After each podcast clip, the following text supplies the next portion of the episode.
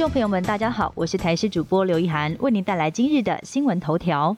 Omicron 病毒来势汹汹，让各国严阵以待。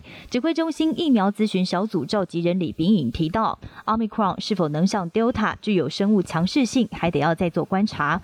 但是春节期间，台湾采取七加七的检疫措施，他认为几加几不是问题，问题是后续的自主管理期间，因为 Omicron 大多导致患者轻症，如果到处爬爬灶，可能会不自觉的把病毒给传播出去。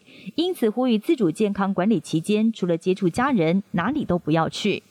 台铁接连出包，交通部长王国才昨天才要求台铁要撤换公务处长以及公务段长，但台铁依旧是接连出包。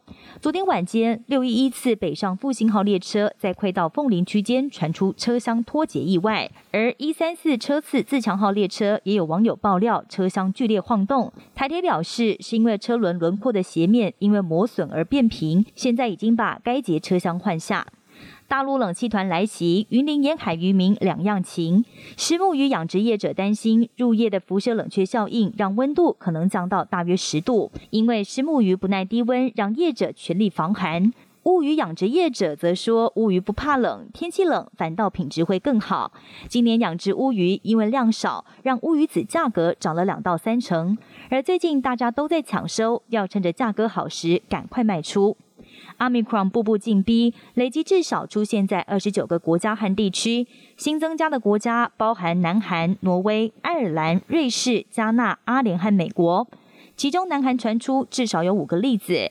最初确诊者是一对夫妻，从奈及利亚返国后传染给亲友。美国的案例则是出现在加州旧金山，患者从南非返国，在目前症状轻微。彭帅事件持续燃烧。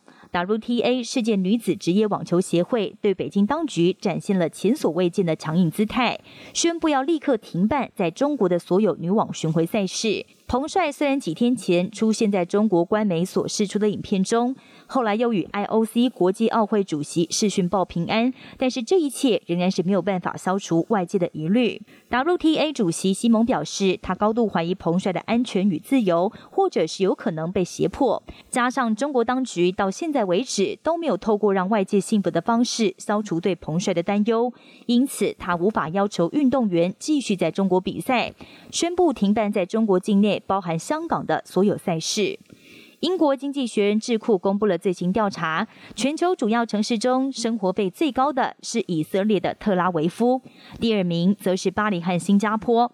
特拉维夫是第一次登上第一，主要是因为以色列货币对美元越来越强势，再加上通膨导致物价飞涨。以上新闻由台视新闻编辑播报，感谢您的收听。更多新闻内容请锁定台视各界新闻以及台视新闻 YouTube 频道。